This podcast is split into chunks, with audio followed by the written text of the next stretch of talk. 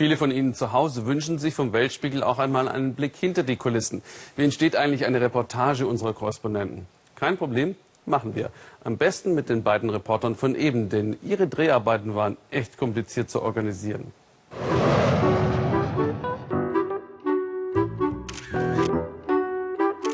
So, wir sind gerade aus Tokio gelandet, guter drei Stunden Flug, jetzt Taipei. Raus aus dem Flugzeug, rein ins Flugzeug. Da hinten steht's schon. Weiter geht's nach Jinmen. 2000 Kilometer Flugstrecke von Peking bis nach Xiamen an die Küste. Das sind drei Flugstunden, um so nah wie möglich an Taiwan heranzukommen.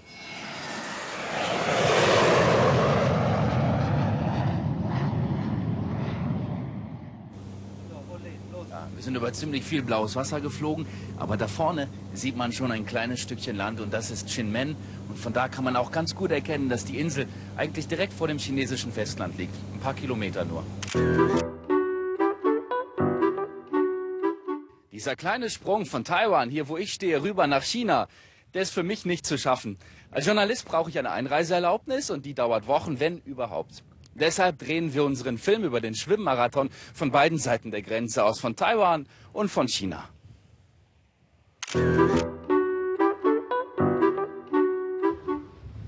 Gleich dagegenüber ist Jinmen in Taiwan. Leider ist es völlig ausgeschlossen, dass ich rüberreise und Philipp Abresch treffe, weil sobald ich die Volksrepublik China verlasse, verfällt mein Visum. Ich könnte dann nicht mehr einreisen.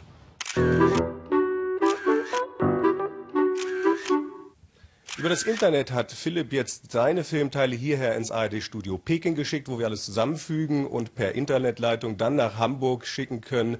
Das geht per Hochladen, ein Knopfdruck und zum Glück ganz ohne irgendwelche Staatsgrenzen dazwischen. Nur der NSA hat wahrscheinlich mitgeschaut. Im Internet auf weltspiegel.de finden Sie auch von den Dreharbeiten in Bhutan noch Szenen, die Gabor Hallas mitbrachte. Außerdem ein längeres Interview mit Thomas Drake über die Abhörpraktik.